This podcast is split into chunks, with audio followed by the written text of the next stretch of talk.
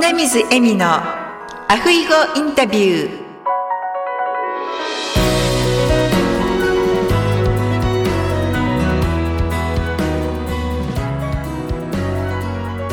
アロハ。アロハ。復活エッセンス in ハワイ。本日は山梨から水野幸一さんをゲストにお呼びしております。水野さんこんにちはこんにちは。はじめまして。水野光一と申します。よろしくお願いします。よろしくお願いいたします。では早速ですが、水野さんの自己紹介をお願いいたします。あ、はい。えー、今ご紹介に預かりました水野光一と申します、えー、現在、日本の山梨県の甲斐市に住んでおります。私はですね、今現在62歳でございまして、えそれまではですね、山梨に日本航空学園という航空従事者の育成をやる学校がありまして、そちらで操縦教官としてですね、35年勤務しておりました。パイロット、整備士、CA というそういった航空業界に送り出す人材の育成をやっていたんですけど、退職後はですね、ちょっとあのドローンに目を向けまして、で、まずドローンスクールというのをえ開講しました。山梨県に清里っていうところがあって、ここも非常に観光地なんですが、えこちらね、廃校になった小学校をお借りしましてですね、えドローンのトレーニングセンターを作って、そこでまあ、えー、教えてるという形を取り始めたんですけど、あの、ここに来て、そのドローンが普通の飛行機やヘリコプターと同じように、物を運んだりという大型な仕事を請け負うことに今後なっていきそうだということで、法律がこれから変わっていくという、ちょうど変わり目なんですよね、今がね。で、ちょうどあの飛行機の操縦を教えてきたりした関係があって、えこれからドローンの分野でそういった飛行機のことを活用できそうだということもあってですね、今はパイロット育成という意味合いで、飛行機もドローンも教えるという形で、過去の経歴を生かして今仕事をしております。その会社後、株式会社エディックスという会社を作って今やってるんですね。よろしくお願いします。はい、お願いします。では水野さんはなぜパイロットになられたんですか？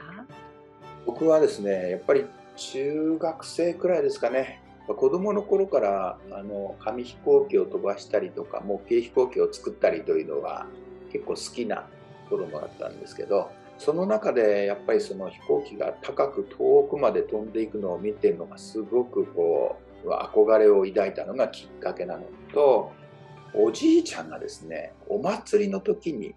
その頃はちょっと手が届かなかった。飛行機のおもちゃを買ってくれたんですよね。でそれがまあ一つきっかけになったかなと思うんですけどそれ以来飛行機が非常に好きになりまして。高校くらいですかね。やっぱりこうパイロットになりたいということをやっぱ親に思い切って話したところ、えー、大反対を受けました。はい、ですねいや、それがね、どうしてかというと、親にな立場から言えば分かるんですけど、お前みたいに成績悪いのがいきなりパイロットなんて高津には無理だよと、こういうことなんですよね。はい。夢を追ってるのはいいんですけど、それまで中学、高校とですね、あまり勉強をしてなかった子供だったもんですから、特に英語というものに関しては、もうほとんど触れることなく育ってきたところがあったんですね。それが航空業界というところは英語が一番使うんだよということをまあ親が聞いたところそれはもう無理だろうというふうに言われてしまったのがきっかけですね。そうなんですね。で、はい、そこからどうされたんですか？そうなんです。そこからですね、まあ、最初は親がとりあえずこっちの学校を受けなさいといろいろ勧められたんですけどやっぱりね気持ちの中にパイロットというものがこう存在が強くなってきて、まあ、親の期待を裏切って私立の航空大学校に入学をすることになるんですね。はい。で、そこでパイロットの学科はさすがになかったので、航空整備士でアビオニクスといってですね、航空電子の部分をやろうと思って、その学科に入ったんですが、部活でですね、グライダー部という部があったんですよ、そこ。で、学生なのに、グライダーの操縦訓練を授業とは別に部活動で受けられるということを知りましてもうねそのクラブにまっすぐ行って入りました。はい、そうなんですねそうなんです。ここが僕のパイロットへの大きな入り口になってくれたんですよね。はい。その時に教官との出会いが大きいんですけど、私を教えてくれた教官が坂本義郎という先生なんですが、実はこの先生がですね、若い頃にハワイで飛行機の免許を取った経験のある方で、なおかつグライダー、非常にあの教育も熱心なさってる先生が、たまたまいいタイミング着任なさってたんですよ。はい、グライダーの練習ももちろん一生懸命やるんですけど、夜その先生の自宅にお伺いしてアメリカで飛行機を取った時の話をいろいろお聞きしたんですよね。そしたらもうこれはアメリカに行くしかないだろうということがもう周りの僕以外の学生たちも非常にテンション上がりましてね。はい、で当時は、えー、今から30年も前の話なんでアメリカに行って飛行機の免許を取るなんていうのはほんのごくごくわずかの人間しか考えなかったことで今みたいにどこでも留学できるというような状況ではなかった時代なんですよね。でもその日本よりアメリカの方がこんなに飛行機の世界を開けてるんだということをその教官に聞いて私も就職してから約2年から3年くらい働いた中でお金を少しずつ少しずつ貯めてちょっと貯めてる時に悔しかったのは一緒に入った会社の連中たちがやっぱりその給料をいい車を買ったりとかですね、うん、こうちょっと贅沢なことをしてみたいじゃないですかそういうことに皆さんは使っていくんですけどとか使わないで貯めてたんですよね。うん。そうするといい車買ったその友達はちょっと可愛い女の子乗せてドライブしてるのを見かけるとなんでこんなことで辛い思いしてんだろうななんて思ってたんですけど、はい。まあ、なんとか貯めたお金で、えー、カリフォルニアに行くことになりまして、はい、そこで初めてその飛行機の免許を取ることになったんです。はい、でそうです。素晴らしい。この時がね、もう僕はそれまで本当に英語は不得意だったんですけど、うもう好きなパイロットになるためには、もう登竜門ですからやらざるを得ない。で、リトゥンテストの本を日本で取り寄せて買いまして、はい、もう辞書を引き引きその学科試験の勉強をずっとやっていきましてね。はいでスコアが90点くらい取れるまで日本で一生懸命勉強しといてからアメリカに行ったんですよ。ただ困ったのがやっぱり読み書きはなんとかできたんですけど喋るとなるとですねこれはもう本当日本の方たちはもう皆さん経験あると思うんですけどまずできないです最初から。そうですね。はい。特に飛行機の場合は無線を使って管制官とやり取りをするということがあるので、はい、もう飛行機の中では手振り身振りというものは一切聞かないわけですよね。本当ですね。もう耳だけですもんね。はい、そうなんです。はい、でね、そのネイティブが、もう管制官がしゃべる、えー、指示用語が早くてですね、聞き取れないんですよ。はい、で、これ聞き取れないイコール、自分がどう行動して、ってどう飛行機を飛ばしていいか分かんないことにつながってしまうんで即事故につながることになっちゃうんですね。ですから、えー、もう地上でそのモニターラジオをずっと聞くのがまずは、えー、練習で。えー、飛んでいない時も管制官が喋ってるものをラジオでずっと聞いていくということを大体2週間くらい続けた時にようやくその管制官の指示用語が大体ワンパターンになってるということに気がついてくるんです。2週間ってすごいですね。すごい短期間で、えー、やりましたよ。もう必死で寝ずにやってて。集中されてたんですね。そしたら、そのパイロットの方たちがしゃべる用語というのは、いろんな各国から来られてる方がいらっしゃるんで、アメリカに。うん、だから、できるだけあのボキャブラリーを少なくして、で適切な用語だけで指示をやり取りできるような、まあ、言うならば役者のセリフのようにある程度こう決まってるんです。で数字とかコードだとか速度だとかがこう途中で変わるんですけどそこのポイントを押さえたら意外と管制官とやり取りができるようになってきて指示が分かってきて安心して飛行機を操縦できるようになったのが大体1ヶ月後くらいですからね。ね。はい、でも1ヶ月でそれができるなんて。いやでもあの好きほどもののなんとかっていうことわざありますけど、はい、飛行機というものが好きなゆえに嫌いな英語をやらざるを得ないとなるともうこれいろいろ贅沢言ってられないなというのが自分の中に出てくるとですねもう開き直って、うん、えー、とにかく通じる英語を喋ろうと。文法はどうでもいいやというところからスタートしてきましたね。うんそうですね。はい、私もね前によく英語だけを勉強するのではなくって、自分が好きなことを英語で勉強すると早く覚えられるっていうのを実際に自分も体験しました。うん、はいまあ、それからはまた訓練がやるんですけど、まあ、教えてくれた教官の方が海軍出身の方だったりいろいろなそのインストラクターの方がいらっしゃって、えー、飛行機の話をしてくれたりとかですね日本ではいろいろできないアメリカ独自のまあ教え方があってそれにも感動したんですけど日本ってそれまでは意外とスパルタ的なんですよ。そうです、ね、あれやれこれやれできないといけないとかですね。うんうまくできないとちょっと肩とかをこう小づかれたりとかですね。暴力まではいかないんですけどまあ上から目線でいろいろ言われるわけですね。ところがアメリカで飛行訓練を受けている時に着陸でうまく降りられなかった時もあったりするんですよ。訓練生だその時に教官にああ日本と同じように怒られるのかな？と思うと脳が悪くないうんうん、いいんだよ君のやり方は間違ってないけどここだけ注意してごらんみたいなことを言ってくれるんですよね。でそれに乗せられてやるとうまく降りるんですよ。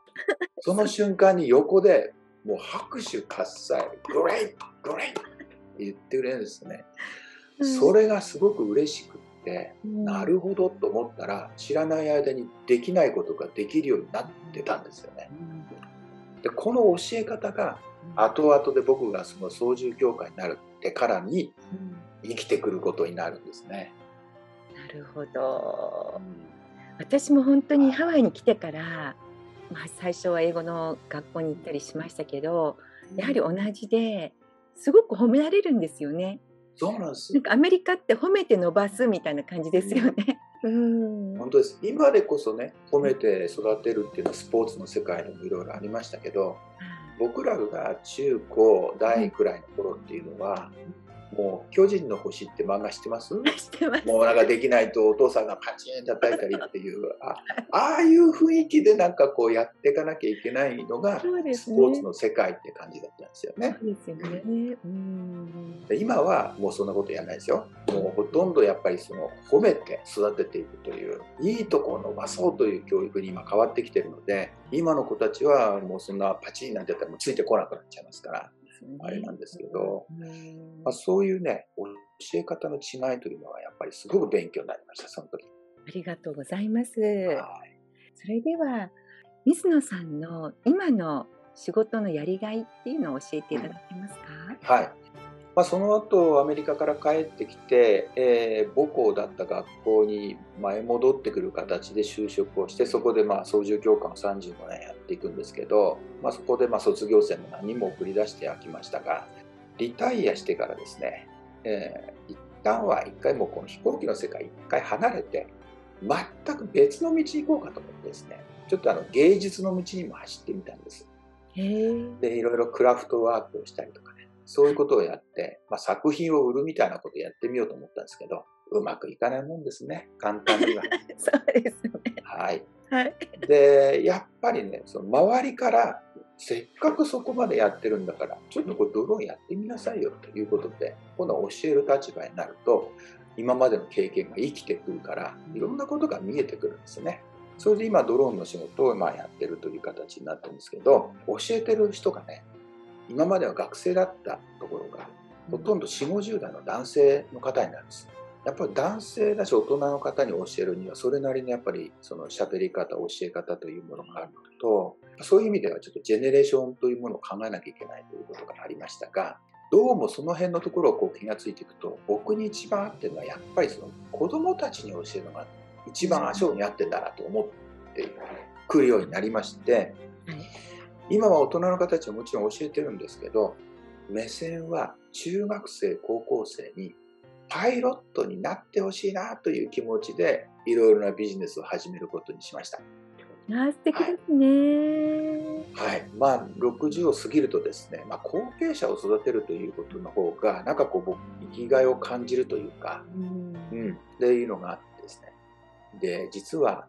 パイロット塾というのをオンラインで開催することをしております。そうなんですね、はい、あのパイロットになりたいって日本で、まあ、言うと片田舎に育ってても都会にいてもですね周りに飛行機の操縦に関して詳しい人ってのは大概いないんですね。そうですね。でそういう目を持つと、まあ、すごく勉強しなきゃいけないとか、すごくお金がかかることだからやめといた方がいいよとか、うん、こういう話にすぐなっていってしまうんですけど、今オンラインの世界なんで、そういうことを聞いた保護者の方に、ちょっと私をおつなぎいただけたら、もう卒業して育てたラインのパイロットに喋ってもらったりとか、うん、現役のパイロットにいろいろこう中学生時代どうだったみたいなことをお聞きしてですねその子に生のやっぱり情報を与えてあげることができる世の中になったんですよね。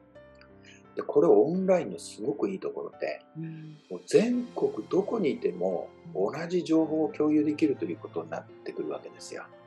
まあ、これをちょっと利用してあの飛行機という世界もっとハードルをぐーっと下げてですねいつでも勉強できるんだよというそういったあの勉強会ができるオンライン塾を今開設して作ろうとしているところです。後継者を育てていくっていうことに中学生、うん、高校生、うん。えー、いや水野さんが言ってくださって今の子どもたちは本当にラッキーですね。あの子どもたちの中でもですね、うん、えーと、最近のある保険会社の将来の夢はというそういったあの調査結果を見させていただくと昔はパイロットという職業もう1番か2番くらいに入ってるんですね必ず。そうですね、で医者弁護士パイロットとか、まあ、その辺はダダダダッとベスト10に入ってくるんですけど、うん、この間見た中ではねパイロットが入ってないんですよ。で何が入ってるかというと YouTuber e スポーツのプレイヤーね、はい、あとコンピューターソフト開発、はい、一番悲しいと思ったのはねただの会社員っていう。のが一番なんですよ。会社員っていうのが一番で具体的じゃないんですよ。うん、何の会社かただ会社員ちょっとね夢がなさすぎるんじゃないかと思ってて。うんそこでちょっとまあパイロットの地位を私としてはもっと上げていきたいと思ってるんですね。ね、これからもぜひぜひ中学生高校生のね、うん、子どもさんの夢をですね、実現するそうですね。うん、うん、そうです。僕はまあ最初、まあ、子どもたちが好きになるのに、うん、えー、いきなり飛行機の教科書を見せても好きになってもらえないと思ったのでオリジナルで模型飛行機を作りましたね。えー、そうですね、はい、えー、電動の紙飛行機なんですよ。えー、はい、でね、乾電池2本をちょっと充電器であって、それを、えー、ピッとコネクターでついて5秒充電して、うん、そのプラグを抜いた瞬間に飛行機を投げると、後ろに小さなモーターがついてて、約40秒飛んでくれるんです。あ、そうなんですね。はい。でこういう模型飛行機のワークショップをやりながら飛行機の魅力を伝えて、で好きになった子にちょっとこんなこともやってみないかという形でお勧めしようかと思ってるんですけどね。はい。それはいいアイデアですね。はい。はい。面白いですね。そんな素敵な水野さんの座右の銘を教えていただけますか？ああ、座右の銘ですか。うん、いろいろあるんですけどね、僕の好きな言葉は、花を花と見て花と見ずという言葉です。はい。うん、これはね、えーと、ダンスの振付師の方がおっしゃった言葉で、なんか著名な昔の方が言ったんではなく、現代の方がおっしゃってた中で、僕はちょっとこうひらめきを感じたのは、とお茶室にお花が一輪こう飾ってあったんです、そこで。で、そのダンサーの方が後輩の方に教えるのに、うんまあ、これは一つの花として確か皆さん見てると思うけど、うん、これを花として見ないとしたらどういうアイデアがあるのか考えてみてごらんという話なんですね。例えばいい匂いがしたらこの匂いは何か他のことに使えないかとかこういう色は何か別の意味合いでなんか工夫すれば使えないかとか花そのものをまたどこかに持って行って飾ったら別の使い方ができないだろうかという形で花ではあるんですけど花の見方を変えてみなさいということなんですね。なるほどで僕それ聞いた時にあのなるほどなと思ったのはあの目に見えてることはいっぱい目にしてるんですけど、それについて見方を変えてですね別のことに結びつける考え方を今まで持ってなかったんです。はい、ところがその言葉を聞いてからいろんな角度で物を見てみることにしました。例えばホームセンターに行って女房と買い物に行きますよね。はい、そうすると、えー、お鍋とか、うん、お鍋の蓋とか、うん、あるいはもういろんなものがこう売ってるわけですけどホームセンターに。はい、例えばしゃもじ1個見てもこれはしゃもじなんだけど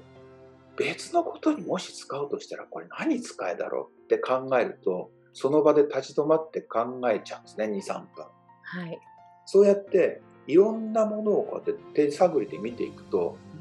突然ひらめいてくるものがあったりするんですよ。これこっちで使ったら面白いよねみたいな。そういうふうな発想でいろいろこう見ていくと世の中っていうのは新しいビジネスが見えてきたりとか人間関係が出てきたりとか今まで嫌いだった人間がこれは魅力的だなと思えるようになるとかえー、今僕は花を花と見て花と見ずという言葉をちょっと大切にしてます。今水野さんの座右の銘を聞いてですね私前に水野さんがある交流会でプレゼンテーションされた時にゴルフ場のもう午後になると最初の9ホールですね、行くのでその空いたところをドローンの練習場に使わせてもらってましたって言われてたのを聞いて、はい、それはこの花をを見て花と水から来たアイデアじゃないですか。いやまさにそんな感じですよね。ねうん、あのゴルフ場というところはゴルフをしに行くものだというふうにもう固定観念があって、はい、それ以外に使うことはまず考えないですよ皆さん。そうですよね。あえてよく見てみると空いてるところがあるんじゃないですかと。うん、しかもグリーンも傷めずに上空を借りるだけでゴルフ場のオーナーがいいと言ったら36ホールというものすごい広大なエリアでドローンが飛ばせると思うと、これはちょっと試してみようかなと思う気になってみたんですね。いやそのアイデアはここの座右の銘から来ていたのかもしれませんね。そうですね。まあ、その時にはゴルフ場の人には最初びっくりされましたが、試しにやってみてごらんって言ってくれたゴルフ場のオーナーさんがいて、うん、後で聞いたらこれは面白いと、うん、全くゴルフとは関係ない人がクラブハウスでご飯を食べてくれるだけでも、うん、今はコロナ禍だから非常に嬉しいところで、いいコラボレーションができるよねっておっしゃってくれたオーナーさんがいらっしゃって。すごくあの救われましたね、その言葉にね。そうですね。はい、素晴らしいです。では最後に水野さんからリスナーの皆様にメッセージをお願いいたします。はい。えっ、ー、ともう世界各国から来られてたり経験豊富な方がたくさんおられる中で僕みたいな人間が言うのもおこがましいところではございますけど一応60ちょっと過ぎまで生きてきてまだまだこれからだなって思ってるんですよね。で人生100年時代って言われてますけど、これからどう生きるかっていうことに、ものすごく今、ちょっとワクワクしてます。このワクワク感は、新しい仕事を自分で作って見つけてやってるということも、あの、大きな希望につながってるんですけど、それと一緒に関わってくる方たちが、全く今までとは違う方たちといろいろお知り合いになっていくということ。ここが今非常にワクワク感を持ってるとこなんですね。なので、えー、人生半ばというのはこれからいろんなことができるという新しいなんかこうチャンスを持ってるということなんで定年退職をされて落ち着くんではなくってここから冒険に出ていくということをですねぜひ皆さんやってみてはいかがでしょうか、えー、もしお知り合いになれたらあのズームで皆さんとお話ししたいと思います。よろしくお願いします。あありがとうございます。あの本日はポッドキャストなので水野さんのその本当に輝いてる笑顔を見ていただけないのが残念なんですけれども今度ぜひあの YouTube のライブに出演していただいてそのキラキラした笑顔をぜひ皆さんとシェアしていただけたらと思います。いえいえとんでもないです。いや本当まだね62歳って言われましたけどお話伺ってると少年の心をね 持ってらっしゃる素敵な、うん、うん、水野さんだなと思いました。いやもうあの男性も女性もやっぱりこう気持ちの持ち方ってすごく重要だなって思いますよね。うんえー、今ほら、えー、ウクライナのこともあったりコロナのこともあったり世の中暗い話がたくさんありますでしょう。すごく気になるし心配ではあるんですけど一個人ではどうしようもないことですよね。なのでそこにあまりこう考えを持っていかないで今今何すべきかを考えてそれで一日を一生懸命頑張るということに専念していけばそのうち未来のこともいろいろ考えられるようになるかなと思っております。励ましの言葉いただけてありがたいです。本当にありがとうございました。とんでもないです。はい。はい